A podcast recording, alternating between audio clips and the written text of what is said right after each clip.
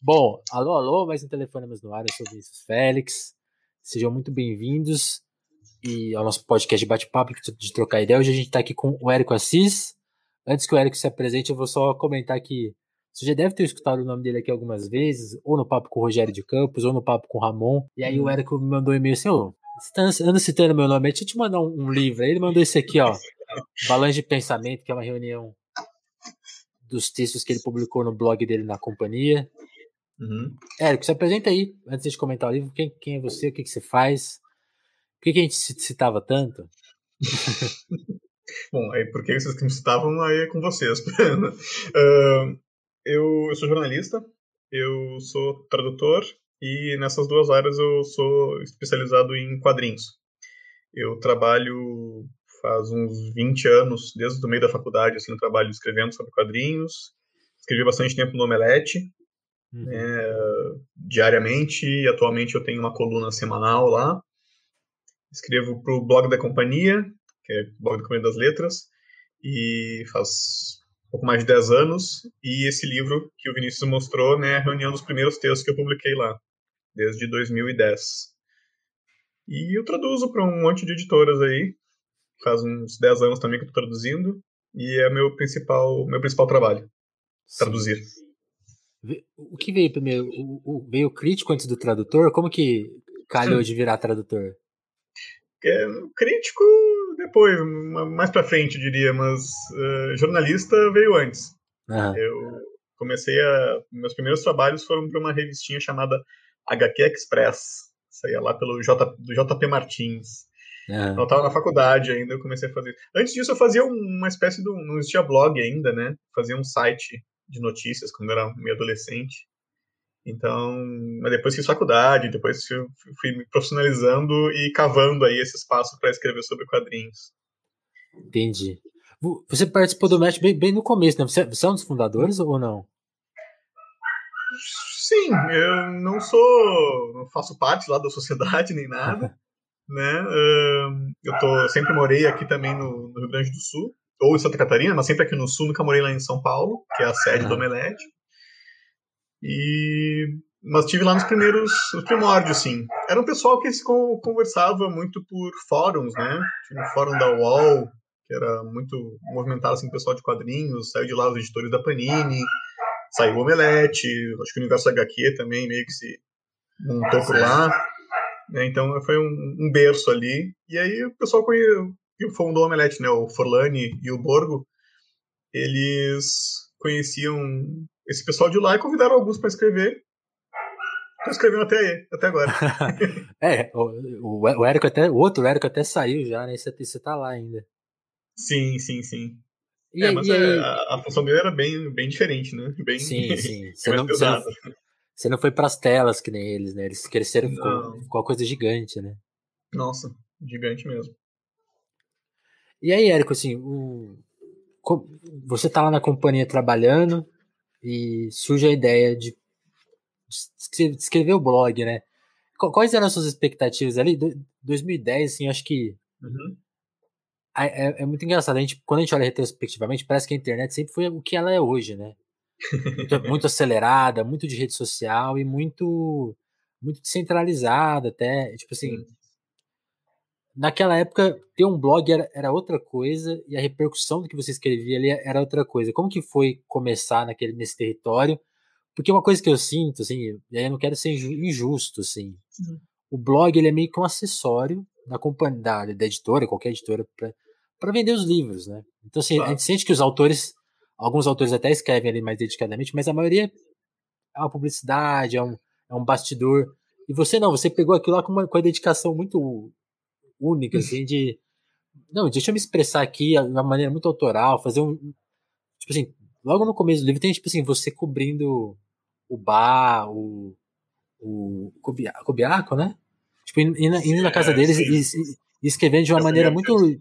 muito autoral, assim, tipo assim, você pegou, você pegou o blog e pirou nele, assim, virou quase. Parece assim que era a sua primeira função, saca? Você, você, o que você tem a me dizer sobre isso?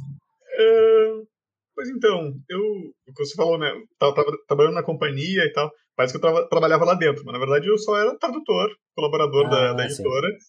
tá? Nunca fui funcionário lá da Companhia das Letras. E eu estava começando, aliás, a traduzir para eles. E tinha esse projeto do blog rolando há bastante tempo lá dentro. Quando o blog estreou, na verdade, o blog já era uma coisa meio antiga. Uhum. né? Já tinha mais de 10 anos aí dessa cultura do blog. E agora já passou, mas continua o blog. Um, e esse negócio de. É, pra, é uma peça de marketing sim na editora.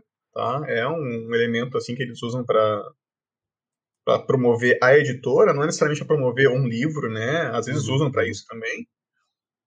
Mas é um negócio para dizer, olha, a gente reúne aqui pessoal que sabe de literatura, a gente reúne aqui pessoal que sabe de tradução, a gente sabe que a gente reúne aqui pessoal que e eles têm liberdade, têm liberdade para falar sobre esses assuntos, porque a gente quer mostrar que a gente lida com esse pessoal. Essa, acho, esse é, é o marketing do, do blog, né?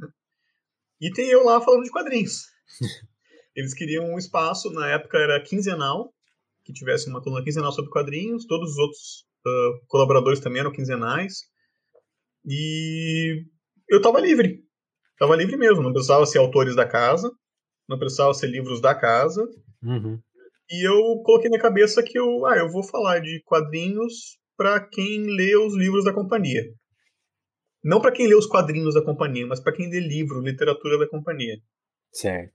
Eu quero falar com esse público, sei lá, metido intelectual, assim, que lê a, o tipo de literatura, alta literatura que a, que a companhia publica e tentar colocar os quadrinhos ali no meio.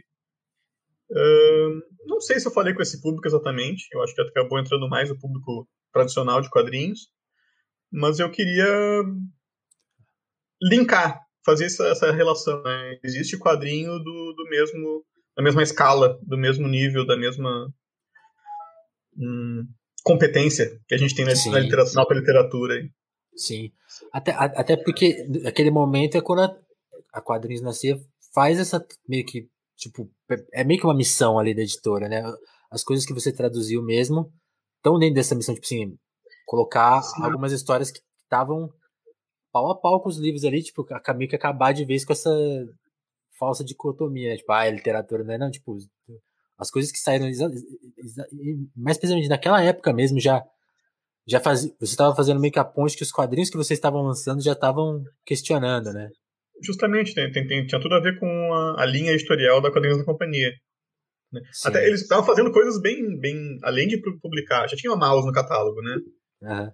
Daí começaram a publicar Jimmy Corrigan, uh, Retalhos, Três Sombras, né? tudo material assim que já vinha com um respaldo muito bom, né? Sim. Uh, críticas a mil, quaisquer, todos esse material aí, mas vinha com respaldo, né? Que importante, todos eles. E além disso, com aquele projeto lá de juntar sempre um quadrinista e um romancista. Ah, verdade. Né. Pra fazer. O Cachalote saiu nisso. Teve Máquina de Goldberg, teve vários outros quadrinhos aí nessa época. E eu acho que dentro dessa, desse molde eu inventei ali o meu, meu, meu jeito de falar, que faz, tinha tudo a ver né, com, esse, com essa linha. E, e, hoje, assim, eu tô, tô, tô, aqui mexendo na sua lista de, de obras traduzidas, tem, tem um volume muito absurdo, assim, que eu queria... eu não sei nem por onde começar, porque eu não sei se a gente discute algumas obras em específico, tipo próprio Retalhos mesmo, que acho que deve ser, deve ser uma das suas primeiras traduções, ou não? É a primeira. É a primeira? É a Olha, primeira. Acertei. Como que foi? O que que, que, que, que, Vamos começar pela, por essa, assim, tipo, que, qual foi o primeiro desafio dela? E isso é, é uma obra muito extensa, né? É bastante, uhum. Tem bastante texto ali. Vamos começar por ela para depois a gente chegar nesse volume que você consegue fazer de trabalho hoje. Um, Bom, Retalhos foi o, meu, meu teste de, de, tradução. Eu, quando comecei, quando eu estava trabalhando no Omelete, né, escrevendo diariamente, eu comecei a ter o contato com as editoras para a gente, é, bom, receber release, né, e às vezes marcar algumas conversas e tal, e pegar informação para as notinhas diárias. E o André Conte, da Companhia das Letras, que estava montando daí esse selo, antes de existir com a companhia, né, ele estava juntando lá material para fundamentar um selo e me queria de consultor. Perguntou se eu topava, né, participar lá sugerindo obras e tal, e claro, sem dúvida, né, e, mas eu também queria, se possível, fazer um teste para tradução, porque eu sempre me interessei. Certo. E ele me, me passou um, primeiro um teste de literatura que eu acabei não entregando. um, porque ah, eu estava trabalhando como professor na época também, né? Na universidade também era bem atribulado lá. E, mas que acabou que eu não fiz esse teste, mas ele acabou fazendo, passando um teste de quadrinhos mesmo, direto do, do Blankets, do Craig Thompson. Eu já tinha lido, já conhecia. E fiz a primeira parte, fiz metade, eu acho. Entreguei para ele e ele topou. Uh, fez a segunda, eu fiz a segunda metade. Uh, eu acho que, como qualquer tradutor, eu, no primeiro trabalho, eu passei por muita, muita revisão. O Conte mesmo me contou assim que muitos diálogos ali estavam muito engessados, né? Ele refez. Ele tem experiência como tradutor, já tinha bastante experiência como Sim. tradutor.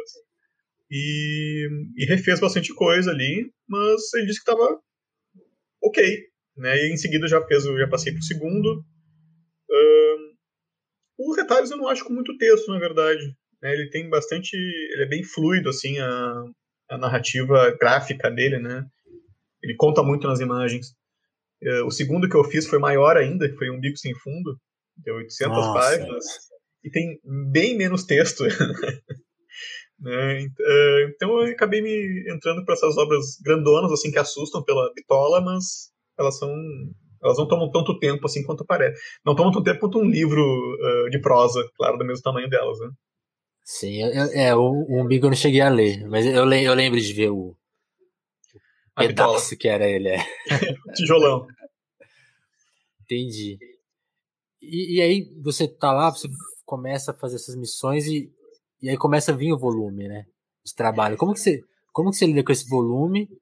E, e aí então, uma coisa que eu também acho legal é que você tá lá como jornalista, quadrinhos, mas começam a aparecer as questões de tradutor, né? Tipo, como pensar um título, o que, que funciona, Sim. o que, que não funciona. Como você foi mergulhando também nessa e quais foram as primeiras coisas que você lembra assim, de, de, de grandes dúvidas que foram surgindo, dúvidas novas? Assim, né? Nossa, é, acho que é a principal coisa que você vai aprendendo assim ao longo da, da, da profissão, apesar de eu ter recebido essa dica do próprio Conte e de outros lá no início, é. é que você tem que se soltar do texto original, né? Você tem que considerar que aquele texto traduzido é mais seu é, é, é mais seu né? do que do, do, do, original, né? Mas assim mesmo você tem que ter tem uma, algumas fidelidades. E eu acho que eu, eu, era muito mais fiel no início, né? Mais fiel não, mais literal. Uhum. Eu ainda sou fiel aos textos. Mas eu era muito mais literal e fui me soltando, né? Fui aportuguesando meu texto traduzido. Uh, esse negócio do título, eu aprendi também logo no Retalhos, que título é uma decisão primariamente da editora, não do tradutor. Ah, é? Retalhos, é? por exemplo, não foi uma proposta minha. A minha proposta é que o livro se chamasse Cobertos. Olha. Uh, blankets no original, né? Sim. Cobertor. Uh, tem a ver também com os, os, blankets de neve, né? Que fazem parte do cenário. Lá tem, na capa original também tem um cobertor de neve em cima dos personagens. Uh, ou, ou colcha, né? O que for. E eu não tinha, não, não tinha essa. Não me sentia livre assim para propor uma coisa tipo retalhos. Tem, tem tudo a ver com a história, também tem, tem uma coisa de retalhos, né? Mas eu, eu não proporia aquele título lá no meu início, né? Ah, daí, quando sai como retalhos, eu já, o me ficou, não, decisão aqui é da editora quanto a título. É, o, o tradutor tem que recomendar, claro, o título, tem que sugerir né, o que, que ele acha de título bom, às vezes eu entrego trabalhos que tem lá três sugestões de título ou mais. Uh, até hoje eu faço isso, mas a decisão é do marketing, uma decisão geral, assim, até de ver. Às vezes tem que marca registrada, né? Tem várias questões ali em torno do título de um, de um livro, de um filme, de um game, de várias coisas, né? Tem, os títulos são muito importantes. Sim. Porque aí é uma coisa que eu gosto de estar falando de maturidade e de, de sacar. Eu lembro da sua, do seu texto pensando como seria o, te, o como seria o, o, repeteco, né? Que é seconds no, no original. Tipo assim, aí, aí já é, o, já é o, o Érico livre, né? Tipo, não, vou meter repeteco, assim, que eu, nem... Cara, é, o repeteco, é, eu acho que eu até comento no texto que eu, eu sugeri, porque eu achei que era o título que mais se encaixava ali. Mas eu falei no, no próprio documento do que eu entreguei a tradução, eu falei, olha, sei que não vai, repeteco. Mas eu acho que é o que se encaixa aqui, porque tem a ver com a história, fecha com os sentidos aqui. E, e quando foi para sair, eu, tipo, entre entrega e sair levou mais de um ano.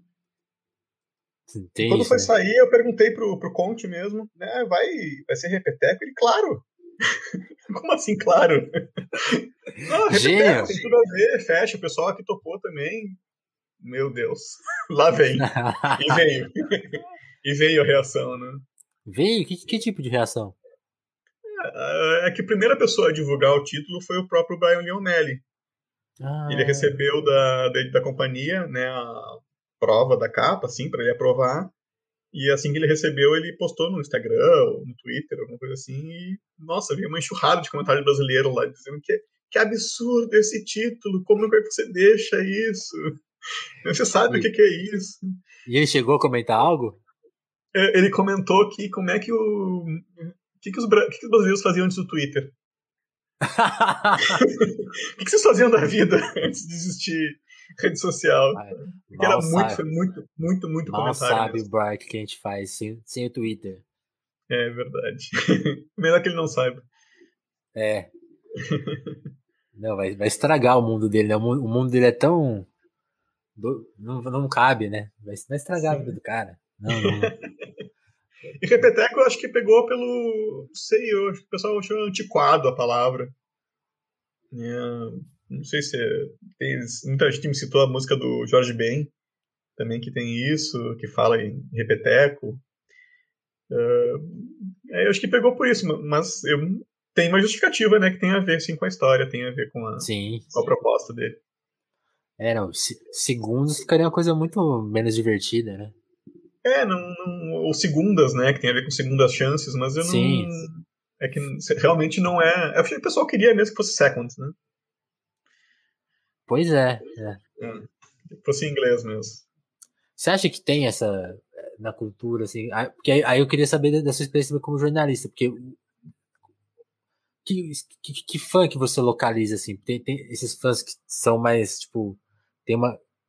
que vão, vão brigar por causa de um título, você, você, você, lida com diferentes fãs? Como que.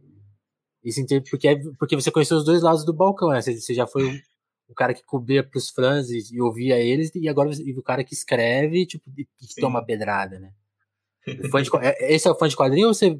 Porque também você traduziu o livro, né?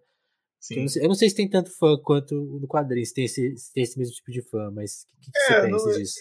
Eu não sei se tentando, eu, eu circulo muito mais, né, nesse ciclo, nesse pessoal de quadrinhos e conheço mais. E não sei se o pessoal do, da literatura é tão xiita assim. uh, tenho, eu, eu, costumo me justificar que esse pessoal dos quadrinhos é um é um pedacinho do público que lê aquilo. Tá? Uh, não sei se eu espero que não seja mais, mais do que 10% do público. Eu espero que seja muito mais, eu espero que, seja menor em menos do que isso. Mas eu circulo entre esses 10%, que são, às vezes, reclamões, às vezes são uh, muito críticos, assim, muito chatos quanto ao, que eles querem e o que pode e o que não pode.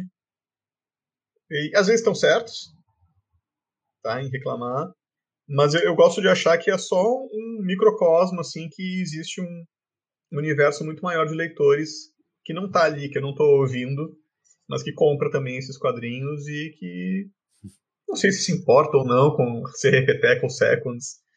Se importa mais em ter uma história legal. E, e, eu tenho a impressão que, principalmente até os títulos da companhia, mas também de outras editoras, tipo a Nemo, uh, tem uns quadrinhos assim que eles não são feitos pro, pro o público de quadrinhos.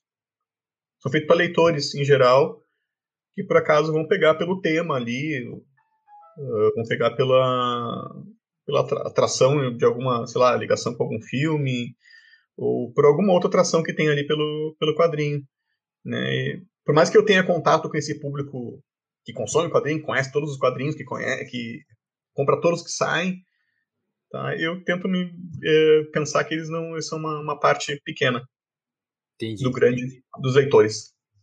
É, porque aí é isso, né? Vocês acabaram, form... nesses 10 anos, formou esse o leitor, né? Que, que já olha para esse tipo de quadrinho com Você acha que tu formou mesmo, assim, até, até pelo volume de trabalho que você tem, você, você, você traduz mais do que é publicado, né? Eu queria que você contasse um pouco disso, porque você traduz e a coisa fica lá anos, às vezes, né? Tipo, como, como, como você lida também com isso, assim? Porque você também escreve muito sobre as coisas que você está tá traduzindo, e a gente quer saber, ó, já traduzi tal coisa, e a coisa não sai nunca, né?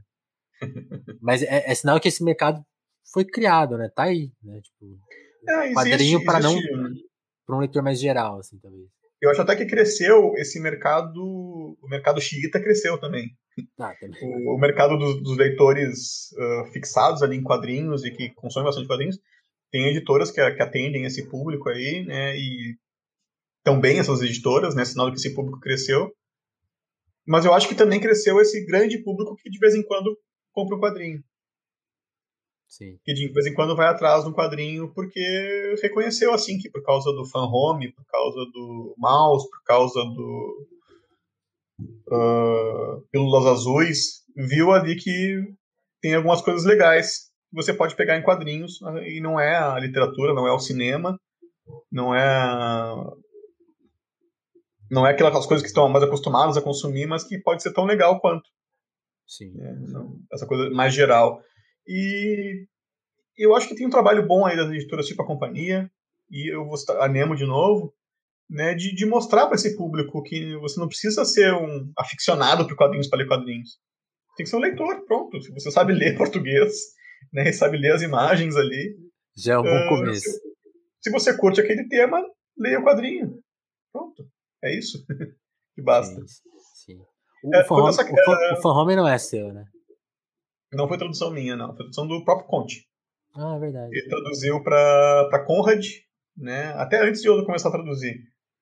É um, é um pouco mais, mais antigo que a minha, minha carreira de tradutor. E quando nós saiu de novo agora pelo Todavia, foi a mesma tradução do, do Conte. Ah, entendi. Entendi. E aí eu queria que você te pôr no cenário do quadrinho brasileiro. Então, eu queria saber, antes de a gente falar disso, porque você também fez uma coletânea de quadrinho brasileiro que de um ano específico, 2015, né? Então eu queria te inserir no cenário nacional, mas tipo, como, como o leitor antes, né? Tipo, a gente tá falando dos, dos leitores que encaram suas obras e, e, e às uhum. vezes te criticam, às vezes te, te, elogiam. Mas quem, quem, quem era o Érico, assim, quando, quando começou? Por onde começou? Por onde eu comecei?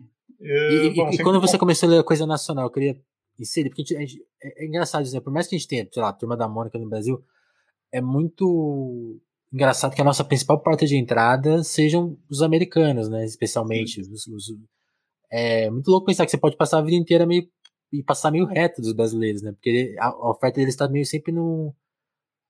Eu, eu, eu, sinto que não é que nem a literatura que tá meio pau a pau. Parece que, tipo, é, tá, tá, tá mais, sabe, num, num gueto ou marginalizado um pouco. É, não, será não sei que se você assim? concorda com isso. Será que ainda é assim? Era assim, eu não sei Era, se ainda né? é. Um, quando é que eu comecei com os brasileiros? Olha, eu comecei a ler por gibi de super-herói mesmo, né? E li praticamente só isso até, sei lá, meus 20 anos quase. E, e foi lá por. É, 20 anos eu tava. Foi em 2000.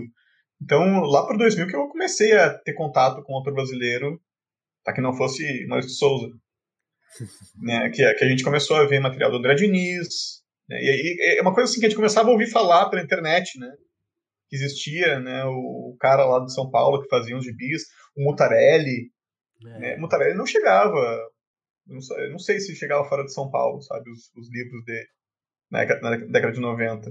Eu, pelo menos, nunca tive acesso.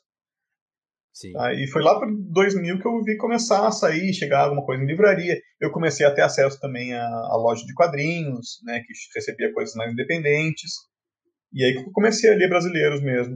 Uh, agora que a gente tem, eu acho até bem difundidos assim os, os brasileiros, uh, como Marcelo de Salete, o Quintanilha, a Laerte, um,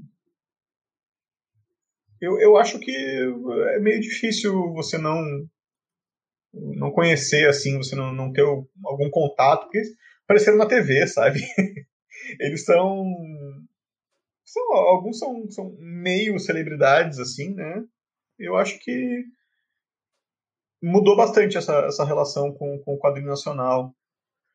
Acho que até a gráfica MSP, as gráficas MSP, como canal né, de contato desse quadrinho que sempre foi famoso aqui no Brasil, da, da Mônica, né, com esse pessoal autoral do quadrinho nacional. Eu acho foi um passo importantíssimo assim e, e eu acho que funcionou.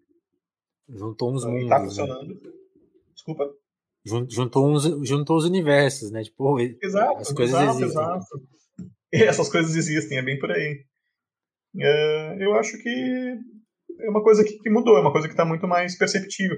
Um trabalho que eu fiz recentemente hum. foi pro pessoal da Bienal de Quadrinhos de Curitiba, né, que é aquele evento que acontece lá, uh, foi convidado pelo Itamaraty para fazer um material de divulgação do quadrinho brasileiro no exterior. Daí me convidaram para ser o editor. Tinha que selecionar, a gente combinou lá de selecionar umas obras para que a gente apresentar uh, e fazer um catálogo em, em vários idiomas para apresentar. Primeiro em Portugal, e depois a gente apresentou, a gente fez um para o Canadá, em inglês e francês. Uh, e para selecionar 100 obras do quadrinho nacional foi complicado. selecionar 100 obras boas, porque não para chegar nas 100, mas para cortar cortar mil, as outras, né? É, para cortar das mil e tantas que tinha no período de 10 anos que a gente fechou. Tá, era muita, muita coisa, muita coisa boa. Uh, a gente teve que cortar, por exemplo, ah, a gente vai escolher só uma por autor, porque também não vai privilegiar demais, né, alguns autores ou autoras. Mas tem muita coisa e, e o próprio uh, a própria ideia do projeto, assim, do Itamaraty, bancar um projeto desses, eu acho reconhecimento, né, que o, tem uma produção cultural interessante nessa área aqui no Brasil. Sim. O, é. Saudades de Itamaraty.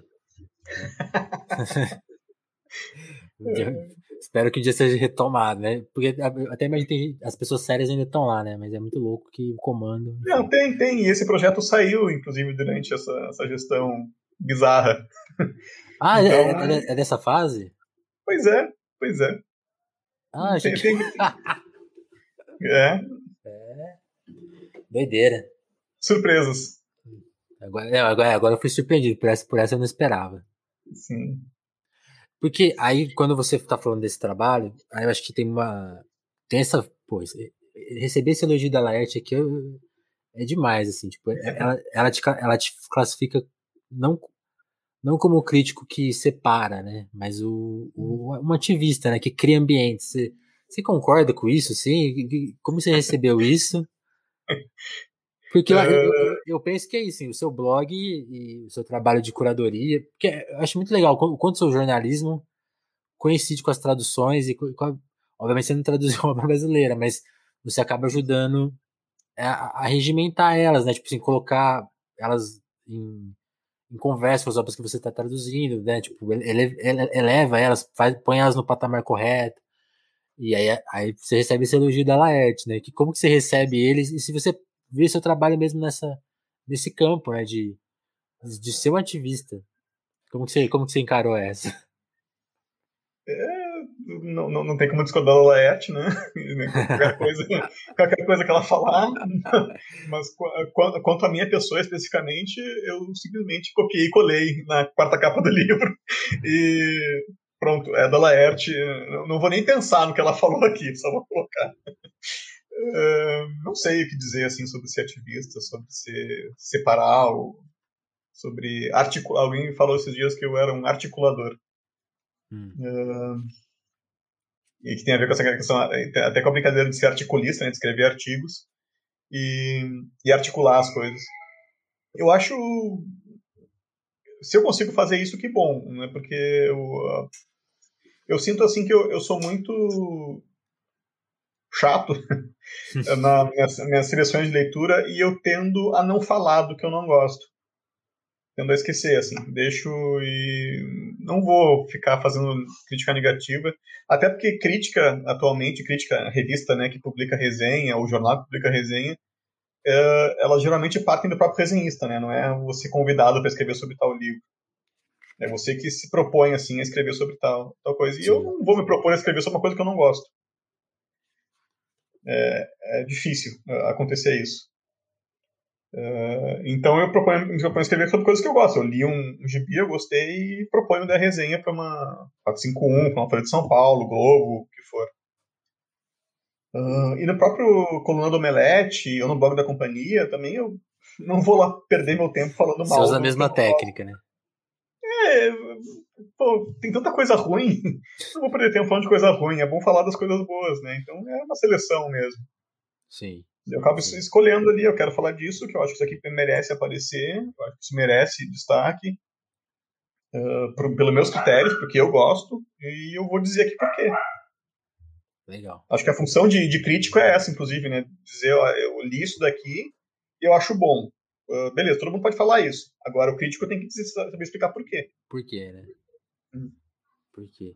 Agora, eu queria saber também das suas coisas favoritas e das suas preferências, mas antes eu queria saber de um aspecto, porque o que mais me chama a atenção, especialmente nos textos do blog, é, é o seu estilo de escrita, né? Assim, conciso e, e criativo. Os textos, cada, cada texto tem, tem uma cara, tipo assim, às vezes tem, tem aquele.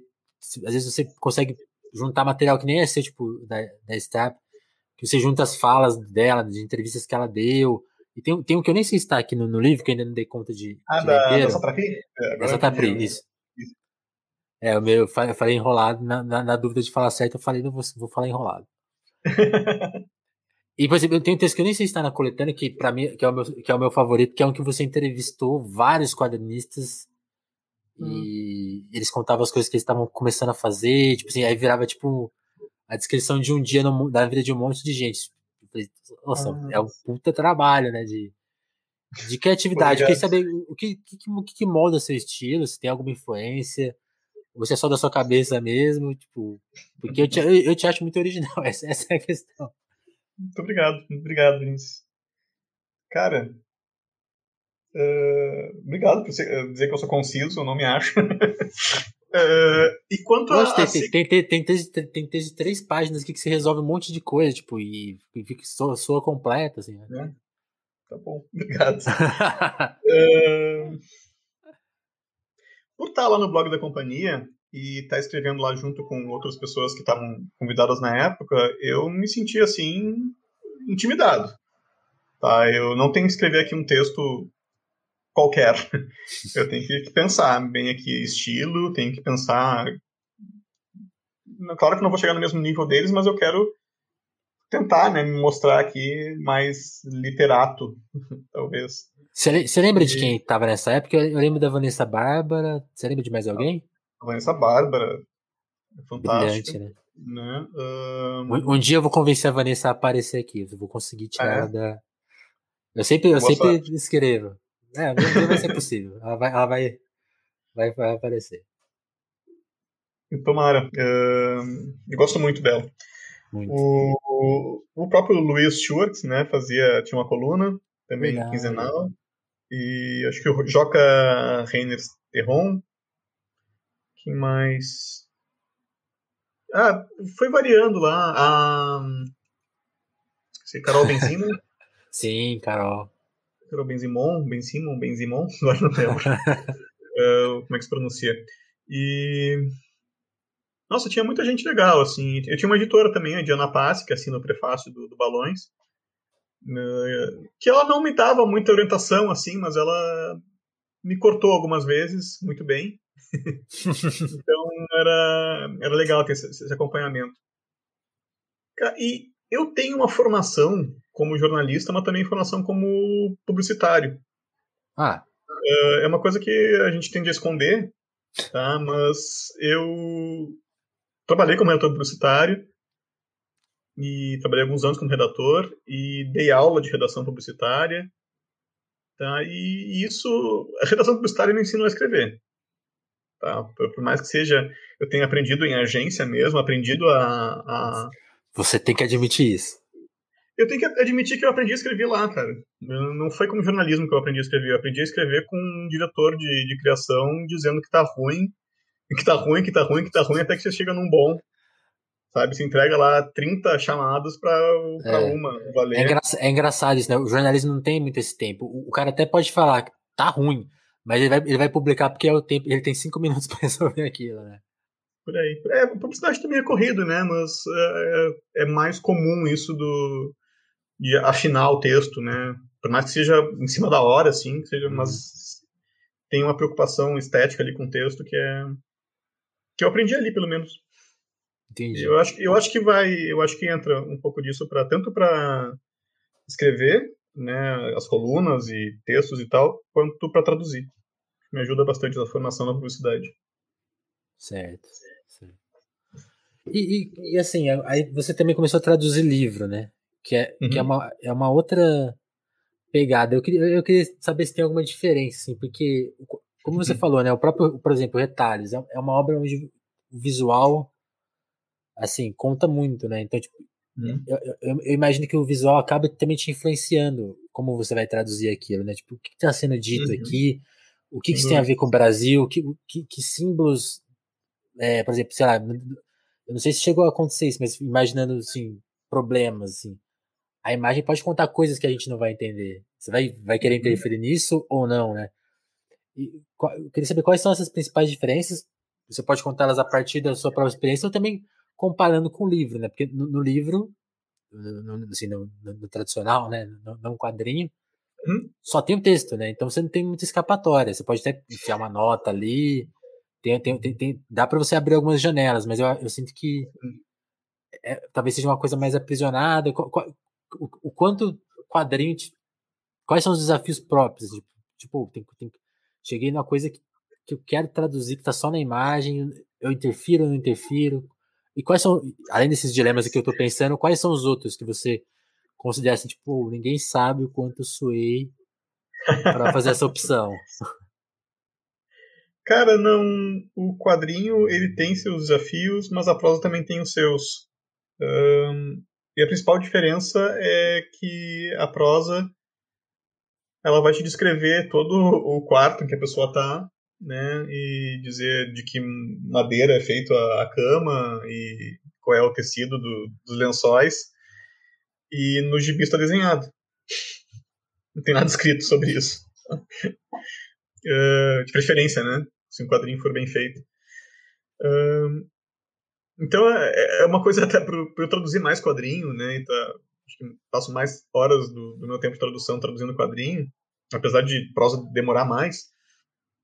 Eu às vezes me bato bastante com essas descrições longas assim da literatura. Né, e descrever lá as plantas e o nome das 25 variedades de flor que tem ali no jardim do personagem. Tá? É, isso Olha aí. às, vezes, às vezes me cansa. E, e o quadrinho tem essa, tem essa coisa também, né, que você comentou, de uns limites que a gente não. 99,9% das vezes a gente não pode mexer na imagem. Não vai mexer ali, a gente não vai modificar uma, uma página do Dave McKean. A gente não vai mexer na página nem do, do Charles Schulz, sabe, dos Peanuts. Não vai mexer nenhum traço ali.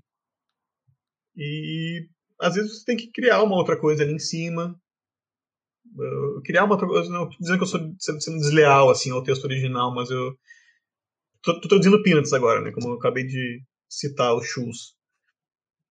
E tem muito quadrinho ali dele, muita tira dele, que é em torno de você criar uma piada que é um trocadilho. Que se fosse na literatura em prosa, eu conseguiria, sei lá, criar outro trocadilho ali em cima né? E tudo bem, mas aí um trocadilho na, num quadrinho, ele faz um trocadilho entre palavras e com a imagem. Tipo, tem o, o Snoopy latindo para uma árvore. Aí daí eles, os personagens lá falam lá que ele está latindo para a árvore errada. E aí, barking up the wrong tree é uma expressão do inglês que significa bater na porta errada ou tentar lidar com alguma coisa do jeito que não é o certo. Né? Barking up the wrong tree. Tá literalmente lá o Snoopy latindo com uma árvore errada. Tá? Então você tem que inventar uma outra piada em cima sem mudar o desenho. Como tá, você, é como se ele, você, é você resolveu essa? O que, que você fez? Cara, o que, que eu é. fiz nessa? Eu não, eu não, lembro. Assim, a gente resolve, e assim que resolve e entrega, a gente apaga. Deixa quieto, né? Uh, mas, bom, tá aí na coleção do, do Snoopy que tá saindo pela planeta. Uh, tem várias, assim, tem várias, assim. Procurar saber. Mas é, isso é muito, não é todos os quadrinhos que tem isso, Não é sempre, não é todo dia que eu me bato com uma coisa dessas, mas é muito comum você encontrar um, um desafio desse, de jogos de palavras, que são jogos com a imagem. Sim. Né, em tradução de quadrinhos, isso que é o. Isso acontece no cinema também. Tá? Sim. E as pessoas têm que se resolver lá, ou não resolvem, né? Na legenda só passam por cima. O, o, o Calça aqui levantou uma outra questão interessante, né? Do, do, tama do tamanho dos balões, né? Também, também tem esses desafios ou, ou eles são mais contornáveis? Tipo, ah, tem. Porque vai acabar. Aí você também vai interferir na imagem, deixar uma, um texto ali que é, é relativamente menor em inglês, né? Também uhum, tem essas, uhum. essas noias? É, não é uma noia muito grande minha, não. É, eu, se, se o texto ficar maior uh, que o original, e se eu acho que soa melhor, sendo maior, eu vou deixar maior, eu, eu prefiro, prefiro que soe bem a fala do personagem, a, o, o, coloquial do personagem, do que eu fazer os mesmos, no mesmo número de letras ali dentro, tá? Uhum. E hoje em dia, principalmente para quadrinho comercial, né, Marvel, DC, esse tipo, eles têm os quadrinhos são feitos, os balões são feitos em camadas diferentes, né? Então você pode expandir e diminuir eles facilmente. Isso não atrapalha tanto assim a composição da página. Mas, claro, tem autores. Tá? Eu tô traduzindo agora Crazy Cat, hum. é, que é um classicão lá, George Harriman, início do século XX. Os balões são desenhadinhos assim em volta da, das letras, sabe? Nem era balão mesmo, era quase um, uma construção ali, porque ele escrevia primeiro a letra, as, as palavras e depois fazia em volta. Aquilo lá tem que ser do tamanho Daquele certo. jeito. Ali, ali não, é, não é muito difícil fugir. Olha só. Apesar de, então, aí sim eu tenho que considerar. Mas não é todos os quadrinhos que têm essa, esse, essa preocupação, não. Entendi. Aí, acho que isso, casa com a, com a pergunta da Bárbara aqui, que é qual foi a, a, a obra mais difícil uhum. e a mais prazerosa, né? Tem, tem algum encontro? Qual, qual, quais são, assim? Eu tenho a resposta, resposta pronta dessa. Ah. Infelizmente. Uh, a, a, a, obra mais difícil é a obra ruim. E a obra a melhor obra de traduzir é a obra boa. Tá? É, é, todas, todos os quadrinhos, todas as traduções, todos os livros têm suas dificuldades próprias. Tá? Uhum. Todo quadrinho, todo livro tem o seu estilo, tem o seu tom, tem a sua, a sua estrutura, né? tem seu sistema ali. E a principal coisa, a principal dificuldade para mim é encontrar esse sistema de cada livro. Interessante. E ficar dentro desse sistema, né? E não obedecer, obedecer ser, ser, fiel, né, ao que o autor quis fazer ali. Tá? E não sair daquilo. Um, é muito difícil trabalhar com, com obras que você não gosta, assim, porque você viu que o cara ou foi desleixado. Não, não é porque o, o, a, o tema é ruim, é geralmente porque você sente assim que o cara fez aquilo nas coxas, Sim. sabe? E, não pensou. E, e... Porque isso, isso já ia acontecer, Érico, tipo assim, como você se apropria tanto e seu, e seu estilo, né? Você foi me aprendendo isso com, como você falou, com o Conte, com outras influências, tipo, uhum.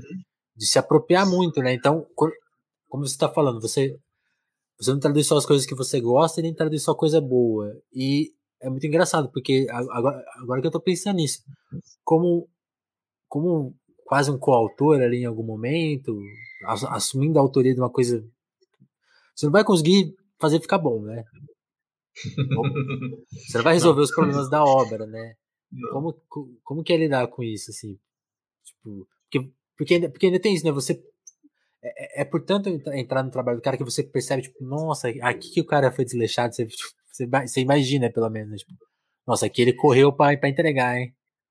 É, pois é, mas eu não, não vou corrigir, tá? É, uma vez eu, lá no início de carreira, eu sempre conto essa história também, que eu entreguei uma tradução e o editor me ligou.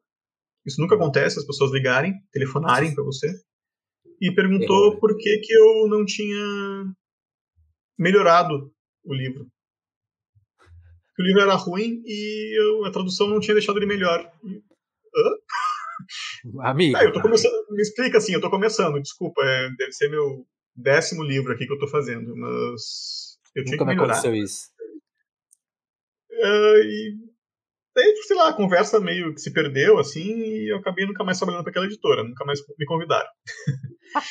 tá? E mas eu, mesmo com essa, com essa reprimenda aí que eu, que eu levei, eu acho que eu não tenho que melhorar o livro, eu tenho que entregar o livro como ele é. Se os editores acham assim que o livro tá aí como ele é na, na minha cabeça, né? Claro, claro que tem, tem interpretações ali tudo. Não vou dizer que não tem uma parte minha ali.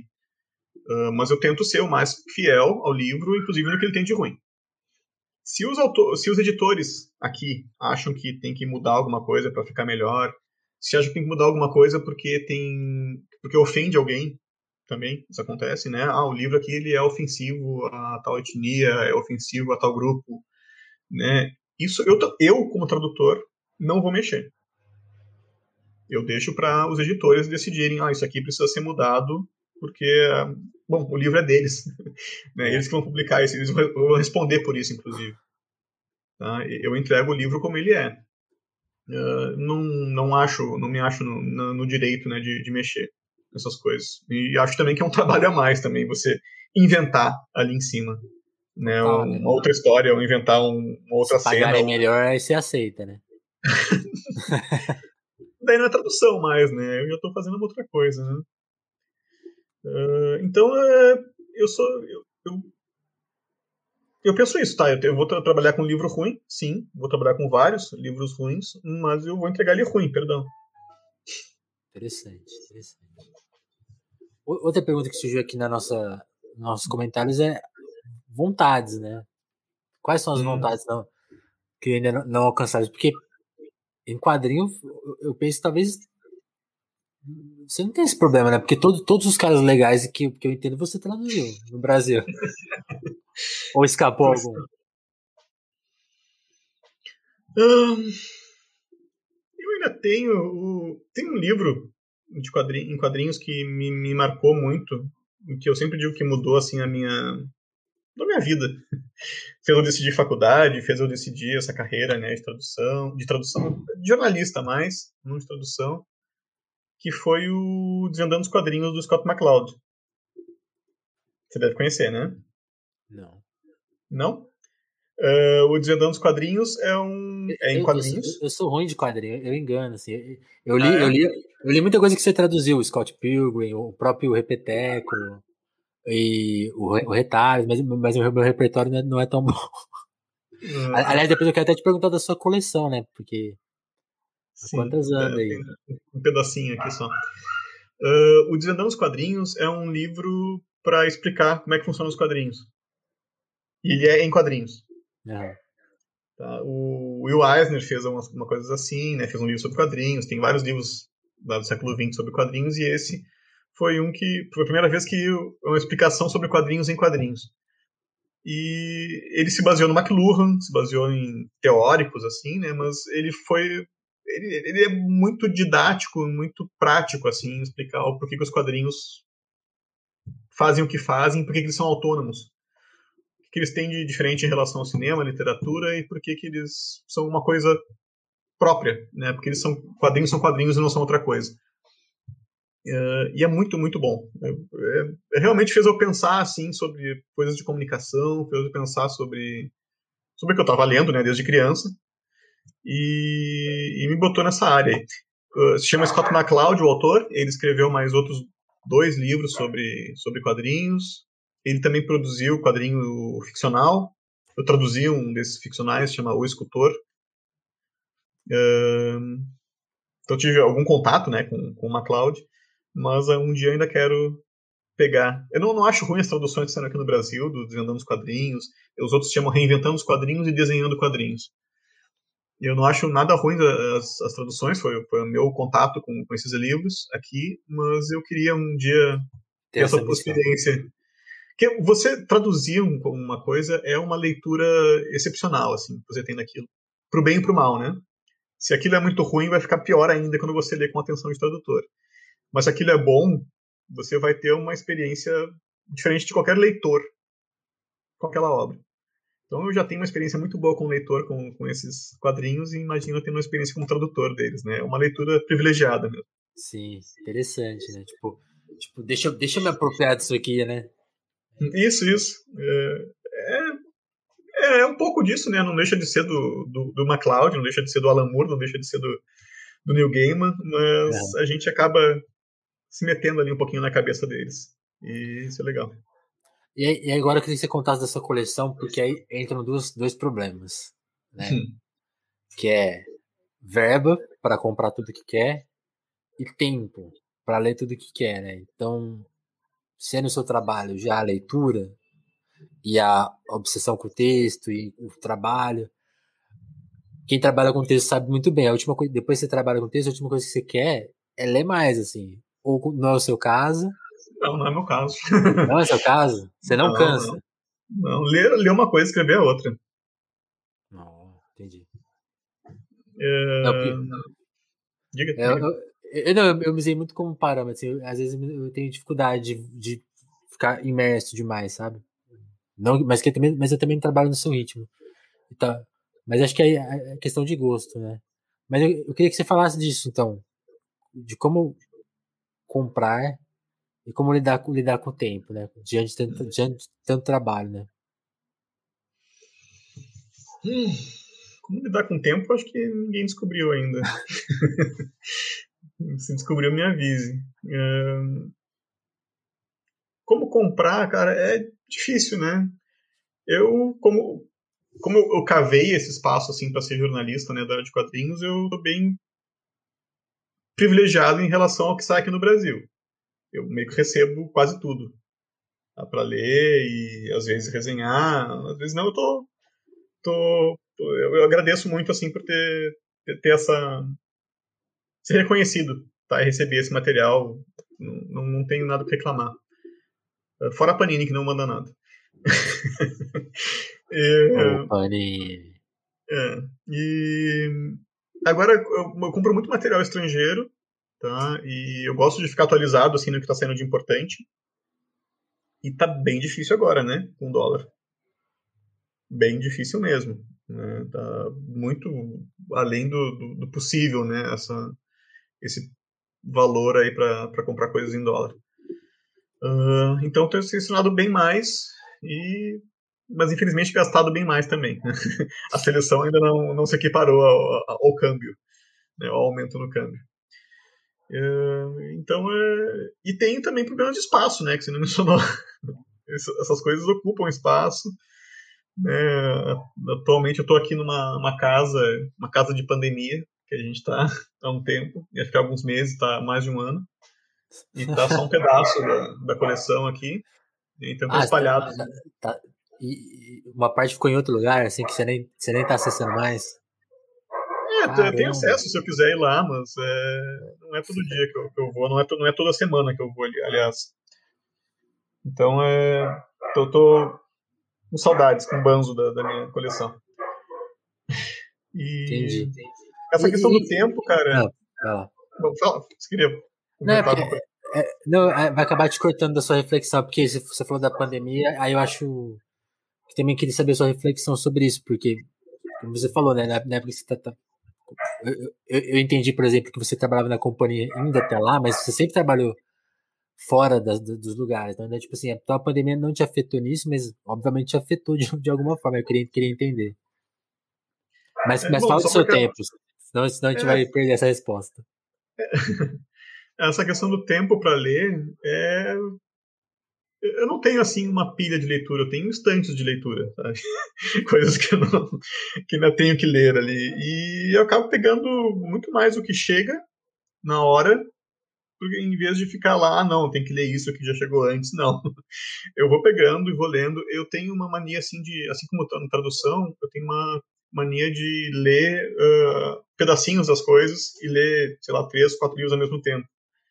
Então eu leio 20 páginas de um, daí em seguida já abro outro e leio mais 20, e, daí, e um dia eu acabo esses cinco livros aí que estão abertos ao mesmo tempo. E acabo mesmo. eu me, me, obrigo assim a acabar. Uh, e nisso, nessa mudança assim de marcha toda hora, eu acho que eu fico mais estimulado também para ler. Eu tenho acho que uns problemas de concentração assim para ficar muito tempo em cima de, de, um livro só. E aí pegando vários, aí eu, eu consigo. Diminui a aflição diminui é, essa. É nem a aflição, é o tédio mesmo. uh, e agora a questão da pandemia, né, que você perguntou. muitos tradutores comentaram comigo na época, até agora todo mundo vai ser que nem a gente, né? Uh... Mas não é bem assim, né? Não é exatamente assim, né? Eu e minha esposa, a gente trabalha em casa já há alguns anos. Tá? Eu, até 2015, por aí, eu trabalhava como professor também, então saía de casa com alguma frequência, quase todos os dias.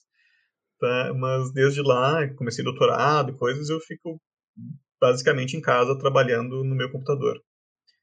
Uh, então, eu estava bem acostumado com esse negócio home office. O que mudou, principalmente para a gente, foi que a nossa filha não tem mais aula fora de casa. Então, está sempre com a gente aqui. E todas as tensões que os pais aí conhecem, né, de estar tá com os filhos sempre em casa. E problemas, né, de eles não terem relações com pessoas fora pela tela. É, isso é, um, é, é, um, é uma dor aí que eles vão carregar ainda da, da infância. É. Né? Ah, isso é, é, assustador. É, não, isso, é, isso, isso a gente até comentou. Tem um, tem uma entrevista que eu tenho de quem quiser ouvir, que é com o Luiz Fernando Manzoli. Ele, ele escreveu um quadrinho, né, com um colega dele, o, o Lucas desenhou e o Luiz escreveu sobre. Ele é jornalista e ele escreveu esse quadrinho dedicado a um dos filhos dele que tem problemas para dormir. Hum. E ele relatou isso, os filhos dele também, três em casa, e ele falando assim, pô, vendo, vendo os meus filhos viverem experiências que eu vivi, que eu tive a oportunidade de, de viver, né, com, com, os colegas, e eles, aquilo eles sumindo, né, e assim, e, e numa idade que você já guarda lembranças, né. Sim, então, tipo assim, sim. na idade, não sei, não sei, se é o caso da sua aí, mas sim, vai, vai ficar guardado, né. Não, vai ficar. Eu tenho dois filhos, na verdade. Eu tenho uma, uma filha de 10 e um de 2. E o de dois anos conhece pouquíssima gente no mundo, assim, sabe? é, é, um, é, um, é um trauma. Claro que não, não, vai, não vai registrar pra ele como trauma, espero que não. Né? Mas é, é mar... vai ficar marcado na cabeça das crianças, né? Ter passado um ano vendo, no máximo, assim, de vez em quando, os avós. Sim. é, não sair na rua, não ir no parquinho, sabe? Não andar de bicicleta com, a, com outros amigos, até dando, fazem, saem na rua, mas não, não, encontram gente, sabe? É, é tudo meio esquisito, é. né? Tipo, você não pode encostar nas pessoas, né? Então. É. Pois é. Vai ser marcante para eles.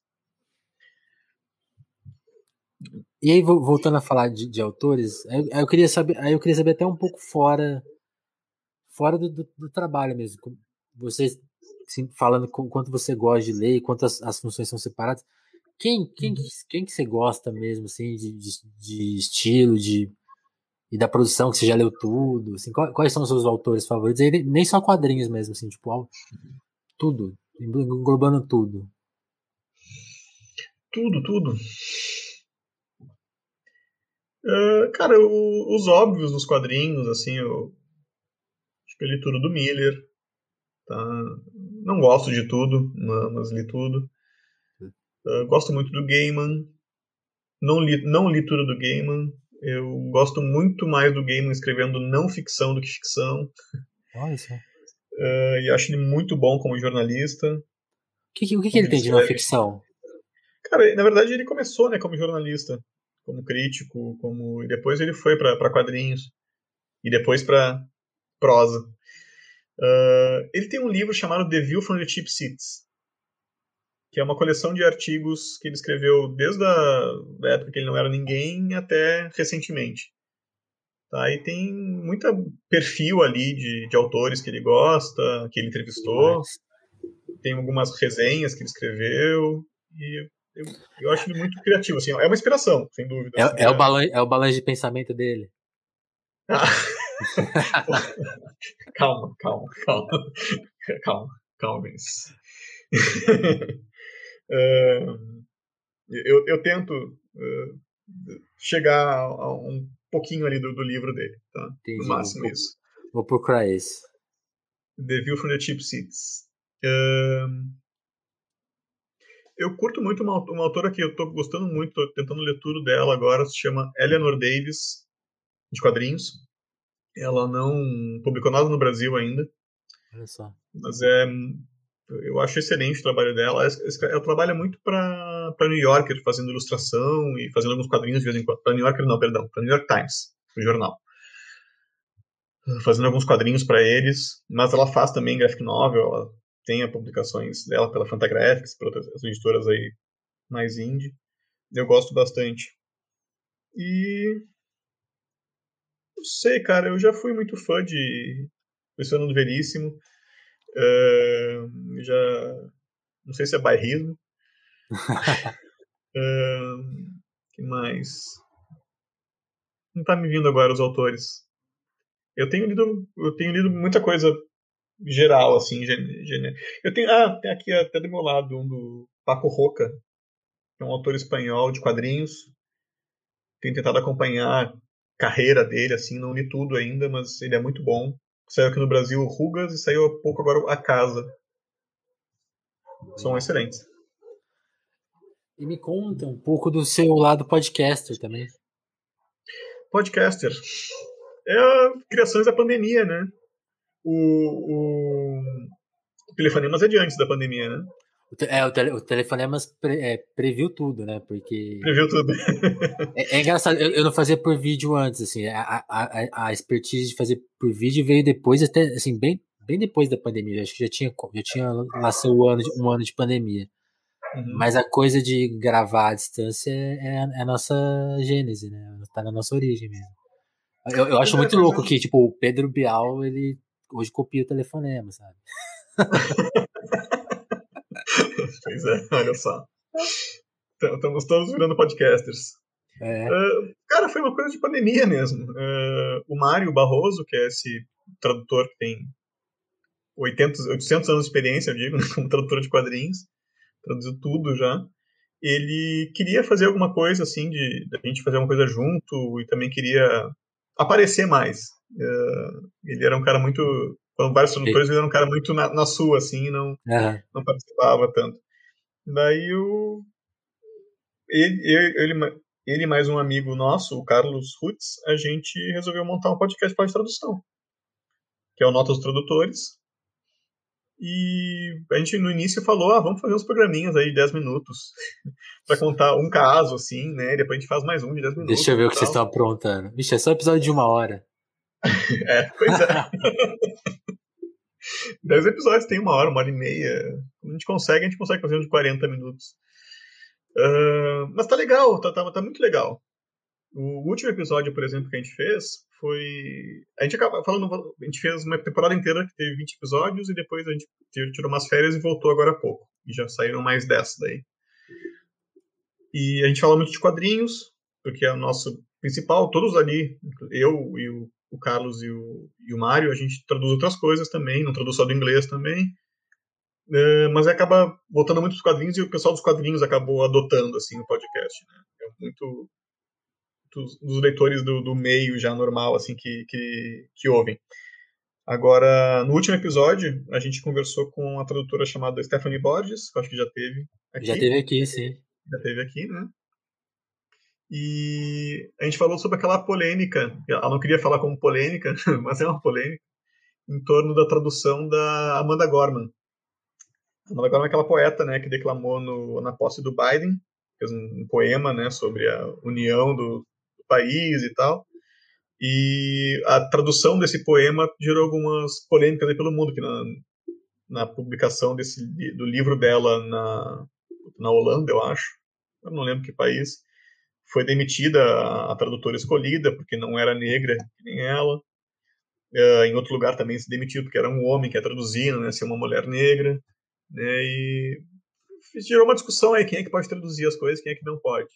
Né? Será que tem que ser o, o tradutor tem que ser igual ao autor em, em Fortpad, por exemplo, uh, ou, ou gênero, ou o que for. E ter, saiu uma conversa muito legal com a Stephanie sobre isso, que é um tema muito maior assim do que essa questão de, de etnia, essa questão de gênero. Eu acho bem, Sim. acho que ficou bem interessante a, a conversa ah, nesse último, último episódio do Notas. É, porque, Daí, porque então, tá servindo para isso. Porque também pode acontecer o inverso, né? Por exemplo, a Steph só vai poder. Tipo, tipo, né? Exatamente. Quando, quando, se inverte a questão, você vê o tamanho da falta de lógica que tem nela. Não sei se. É. Falamos, falamos disso, sim, sim, sim. A gente até tá. É, é um assunto que a gente discutia há tempos, né? Daí surgiu esse, uh, esse tema, uh, esse caso específico da Amanda Gorman que centralizou essa discussão. Né? Porque está entrando realmente, e que bom que está entrando, né, vários autores, uh, tradutores negros, né, para traduzir, mas uh, é ruim se vincular eles somente a autores negros, sem dúvida. Está uh, tendo um movimento também no mercado de dublagem para colocar só atores negros ou negras para dublar personagens negros ou negras, né? É bom assim, no sentido de que uh, finalmente sai somente do homem branco, né? Mas também se vincula, né? Ao, ou será que só vai poder ficar nessa? Por que, que o, uma mulher negra não pode traduzir um, guri, um gurizinho branco? Né? Sim. Gurizinho, perdão, uh, gauchismo, mas um menininho branco. Você se permitiu um, uh, um gauchismo, sim, tá bom. Foi o primeiro? Ah, que bom. que, que ficou, acho, que ficou, acho que teve outros, mas esse foi que, que destoou mais. Aí, Eric, antes de iniciar, eu queria só, então, talvez tocar no, no ponto aí você até, até falou isso no, no coluna sua mais recente, que é os quadrinhos virarem meio que um uma fazenda do conteúdo, né? Tipo assim, uhum. testa, testa lá no quadrinho. Que depois a gente, a gente faz uma série disso e arrebenta de ganhar dinheiro. É. E eu queria saber, eu queria saber assim, acho que até vale uma avaliação também mais ampla de tudo que rolou, porque sei lá, nesses 10 anos, são os 10, os 10 anos que você começa a traduzir são mais ou menos os 10 anos que a Marvel se reinventa, né, como um estúdio de, de cinema, a DC vai na cola, hum. e, e, os filmes de quadrinho ganham outra por, proporção, né, até teve alguns sucessos ali antes, no começo dos anos 2000, filmes que deram certo, você lembra do primeiro Homem-Aranha, a trilogia, a primeira trilogia do X-Men, uhum. os filmes do Super-Homem mais antigos, até os do, do, Batman, mas assim, antigamente era um hall, meio que um hall de fracassos, né, e depois virou, virou basicamente o cinema, né, tipo assim, só tem isso. Sim, sim. E sim. como que você avalia isso? Porque isso acabou voltando para a indústria de quadrinhos, né? De todas as crises que a, que a indústria já enfrentou, de quebradeira, de falta de leitores, sumiços, meio que isso colocou eles numa, numa evidência inédita e, tipo assim, e, e, mexeu com o mercado, assim, dos caras virarem isso que você tá falando, né? Uma fazenda que o, o fruto já, ele já não é pensado mais nem para pro leitor, mas assim, como que a gente vai usar isso no, numa série daqui, daqui a alguns anos, né? Como claro. você avalia tudo isso e se, se, você acha, se você acha legal, se você acha péssimo, um pouco dos dois? Cara, é...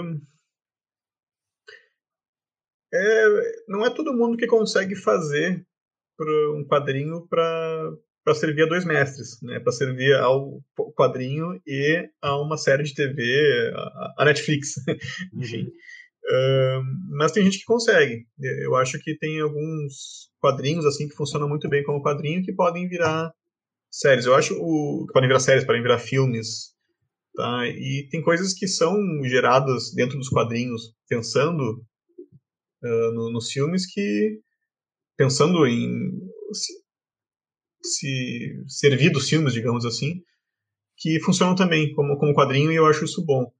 Uh, eu acho esse acabou de estrear agora né, o Mark Miller, o, o Legado de Júpiter na Netflix, tá? Que é um quadrinho feito por Mark Miller, Frank Whiteley, que não é um quadrinho fantástico assim, maravilhoso, mas eu acho que ele funciona legal como um quadrinho. Até porque tem um desenhista talvez um dos melhores aí que a gente tem, né, que é o Whiteley. Uh, o seriado eu vi só um episódio, não, não sei, não, não, consigo opinar ainda. É, mas se sabe assim que foi pensado, né, para ser um filme, para virar alguma coisa. Pra virar... E, quadrinho nunca deu muito dinheiro para ninguém. Essa, essa é real. Essa é a grande verdade. Ah, essa é a grande verdade. Tá? E quando você consegue produzir um, uma coisa que funciona como quadrinho e como funciona daí para você ganhar dinheiro mesmo vendendo para para Netflix ou vendendo para uma Disney, tá? eu, eu acho justo tá? o cara fazer um, trabalho legal ali e, e, ganhar uma grana ainda mais legal, com isso chega a outros lugares. E o que eu não acho legal é quando se, se faz somente o quadrinho ali que nas coxas de qualquer jeito, né, só só para virar um storyboard. Mas eu, eu, eu reforço assim, tem quadrinhos que não são só storyboard. Uh, o quadrinho do, do Gavião Arqueiro. Não sei hum. se você leu aquele quadrinho que foi premiado Não. Fora do. Foi premiado nos Estados Unidos, foi premiado fora do, dos Estados Unidos, foi premiado na França até, né? Que é o lugar lá que mais respeita quadrinhos. Aquele quadrinho não existiria se não existisse o Gavião Arqueiro no filme dos Vingadores. Tá? Então esse tipo de coisa tem uma retroalimentação aí que às vezes é positiva. Sim, porque então, o é... é... muito secundário, né? Até, até nos filmes mesmo, mas, mas foi bastante para claro, pôr claro, ele em evidência. Claro. Mas é, a, assim, a Marvel sabe, ah, vai ter o personagem no. Vai ter o personagem no cinema. Vai aparecer lá, mesmo secundário, tá? Alguém vai se interessar por saber por esse personagem. Então vamos fazer aqui um gibi, custa um, um piolho, né, do que custa pagar Nossa. o salário do ator do, do Gavião Arqueiro, fazer um gibi do Gavião Arqueiro. Mas vamos fazer aqui, né? E vamos ver no que dá. Eles chamam um cara lá, chamam um cara outro e fazem. Vamos ver. E, pô, é um quadrinho bom pra caramba sabe? Não precisa virar filme, não precisa virar nada, mas existe porque existe o Gavião Arqueiro no cinema. Interessante, é. Tem, tem essas duas vias, pode render muita coisa boa, verdade. Sim, sim, e tem mais quadrinhos sendo produzido, tem mais gente fazendo quadrinhos, acho que tem mais gente lendo quadrinhos também em função dos filmes. Não é muito, tá? Não é todo o público lá, o bilhão de pessoas que foi ver Vingadores que vai comprar também gibi. Sim. Não é, mas 1% desse bilhão sabe?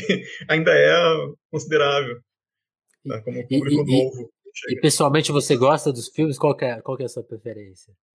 Agora eu, você vai ter que curto... se comprometer. Não, não, não me comprometo, acho. Eu, eu gosto bastante dos filmes da, da Marvel. Tá? Um, eu vejo eles como a, a compensação pelo que eu não tinha quando eu era criança. Assim, desde o primeiro Vingadores, assim, eu vi aquilo e minha vontade, assim, é voltar para quando eu tinha lá meus oito anos e dizer, olha, falar para todos meus coleguinhas do colégio, isso aqui que eu leio, vocês não sabem, tá? Porque vocês, vocês não sabem o que, vocês não leem aqui. vingado. Agora vocês estão vendo essa porra aí. Tá? Todo mundo tá gostando. Eu dizia para vocês, não dizia porra nenhuma. Internamente ali. É, é. é, tem essa, essa desforra Verdade, a gente ia pensar nesse aspecto, eles, né? Eu vejo eles como criança, eu vejo pensando num público infantil também, gostando deles. E eu acho que muita gente da nossa idade aqui vê com esse espírito infantil também. É, não é grande cinema, não é coisa que vai mudar a nossa percepção sobre a moral, a vida e o que a gente deve fazer, mas é uma diversão bem feita. Sim. E, e a gente fica emocionado quando finalmente o capitão pega o martelo do Thor, né? não, não, fiquei tanto nessa cena assim, eu achei meio. Né? Mas tem coisas que me emocionam, sim. Tem, tem, tem outras cenas legais. Não, menciona uma. Você, então. tem um. Tem uma coisa que divide né, os, os leitores, que é o Thor Ragnarok. Ah, esse, esse é... justamente esse, esse eu não vi. Pô, esse, esse é o que divide, né? Essa, essa é a marca divisória, assim. Ou você, ou você é um xiita né, que diz que aquele filme não tem nada a ver com os quadrinhos e aí odeia, ou você é o cara que diz, não, isso aqui é uma adaptação, não precisa ser igual aos quadrinhos, não precisa ser os quadrinhos, tem que ser um filme legal, e é, para mim é um filme legal pra caramba. Tem gente é, que fala que é um dos trabalhões. É, é, engraçado, justamente esse eu não vi, mas eu acho que o Thor que é inventado ali é meio que o Thor que depois foi aparecendo nos outros filmes, né? Que é, que é mais bonachão e engraçado, né? Tipo assim. Ele virou, é, não sei, é ele não é o engraçado, ele é, ele é o sério do filme, né? O resto do filme que é engraçado em torno dele.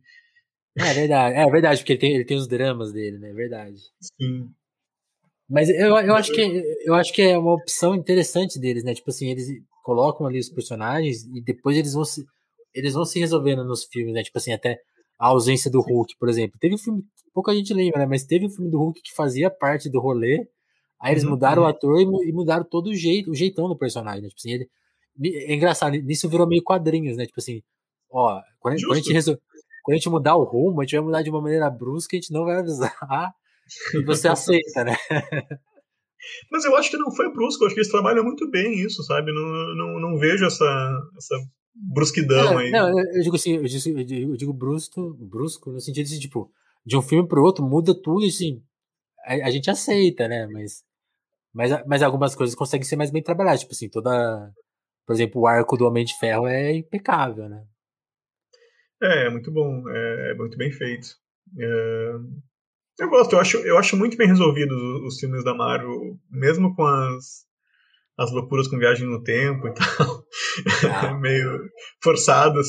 Eu acho, eu acho bem resolvidos assim os roteiros, eu acho as, as palavras muito bem escolhidas. Eu, eu acho um trabalho impecável assim de, de texto.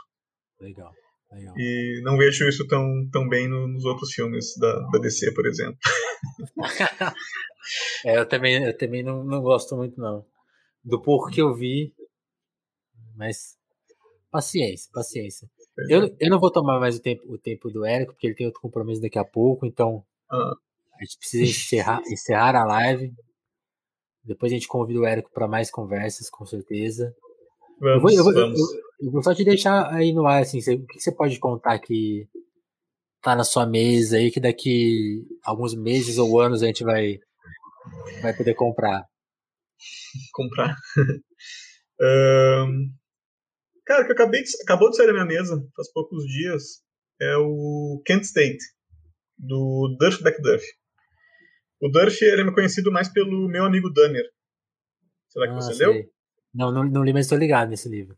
É uma história do Jeffrey Dahmer, né, o, o serial killer. O, o, autor do quadrinho, ele foi colega de colégio do, do Dahmer, e conta como é que era a relação com, com o Dahmer quando adolescente, né? Qual foi o problema ali, os traumas que, que acabaram... Alguns dos traumas, né, que acabaram é, desembocando no cara virar um assassino serial. E ele escreveu agora, ano passado, um livro chamado Kent State, que marca os 50 anos de um dia de um protesto numa universidade nos Estados Unidos, lá em Ohio, que a Guarda Nacional dos Estados Unidos abriu fogo contra os estudantes. Matou quatro. Caramba! Uh, era uma manifestação contra a guerra do Vietnã. Uh, fazia dias que estavam lá manifestações no, no campus. Tá? E uh, tinham sido chamados já o exército, tinham chamado. E tem a Guarda Nacional, tem as guardas nacionais lá no cada estado do, do país, nos Estados Unidos, né? E nesse dia a guarda atirou. E é marcante até hoje, né, essa história é muito estudada, assim, muito pesquisada, tem muito documentário, muito livro sobre isso, e o cara fez um quadrinho sobre esses dias em torno dessa, desse tiroteio aí que matou quatro estudantes.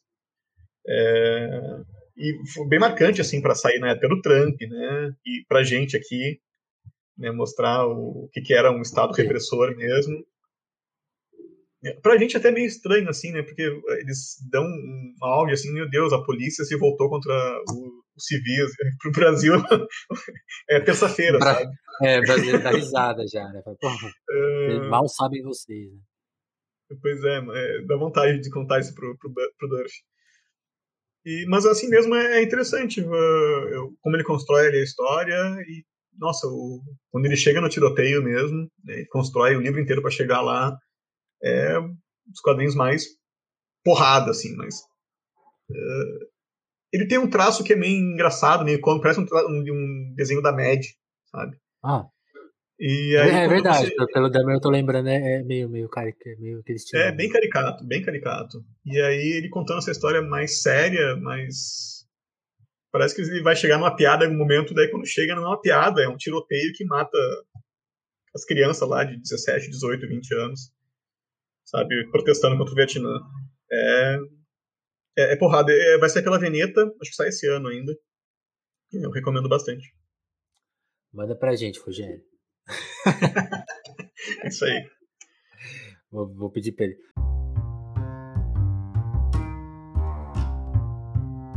Ó, eu quero agradecer a todo mundo que tá na, na Twitch, na, no YouTube vendo, que se você também tá vendo a nossa versão podcast, muito obrigado aí pela companhia sempre deixar sugerido que vocês colhem no nosso Apoia-se para ajudar o Telefonemas a se manter no ar. Então, quero só agradecer rapidinho quem já está por lá, né? O Matheus Fonseca, o Romber Borema, Ana Martins, o Eric Marlon, a Moara Juliana, o Lucas Monteiro, o Vitor Breira, Matheus Botelho, Augusto Batista, Tatiane Araújo, Sabrina Fernandes, Pedro Duarte, Diogo Burilo, Weber Monte, Davidson Mati, Gabriel Nunes, Dagmar Abrantes, Andréa Camussa, a Lívia Rossati, o Sérgio Romanelli, Adriana Félix, Jéssica da Mata, Esmara Santos e Adalva Bantes. Muito obrigado. Tô falando rapidinho porque tá, tô atrapalhando o Érico aí no, no, próximo compromisso dele. Não, tá tranquilo. Tá tranquilo? Então, peraí, então vamos falar devagar. Mas, meu, muito obrigado a todo mundo que lá no Apoia. Minha sugestão, se vocês gostaram do papo com o Érico, temos outros aqui. Se você é fã de quadrinhos por acaso está aqui, sugiro você acompanhar a minha entrevista com o Ramon Vitral, com o Rogério de Campos da Veneta, também muito legal. São papos sobre quadrinhos. Eu também sugiro que você vejam os outros. Sobre tradução, a gente tem o papo com a Stephanie, né? E duas grandes então, influências, o Ramon e o Rogério. Sim, e, e papos onde a gente citou o Érico, né? E sempre a ironia das ironias que eu preciso contar aqui, acho que até para quem vê a versão podcast é uma anedota curiosa. As lives sempre sobem de audiência quando elas estão para acabar. Eu acho que é alguma magia da Twitch, do YouTube, que eles sugerem a gente mais lá pro final e a, e a turma vai chegando depois. Então, vocês chegaram, muito obrigado. Podem retomar o papo. A gente vai ter, ter que encerrar, né, infelizmente. Mas curioso, curioso isso. Mas é, é isso, meu muito obrigado. E de novo, cola no apoia que é aquela forma de vocês ajudarem a gente. Se a grana estiver apertada, seu RT, sua divulgação já ajuda também pra caramba. Érico, brigadão, cara. É um prazer. Fiquei muito, feliz, fiquei muito feliz que você mandou o livro, vou, vou ler inteiro, vou ler tudo agora. Tem até outros aspectos que a gente nem comentou. Tem, eu gosto muito do jeito que você revisa os textos. Tem, tem um texto da Laerte que você até se questiona: será que eu estava certo em escrever? A gente nem comentou esses aspectos, mas fica, fica tudo para a próxima. Mas muito obrigado, cara. Tomara que role a próxima. Obrigado, Vinícius. Com certeza. Valeu, gente. Então vamos, Valeu. vamos nessa. Quem tá na Twitch, eu vou mandar vocês aí para outro lugar. Fiquem aí na, na espera. E quem tá nos outros ambientes, até o próximo telefonema. Valeu, gente. Abração.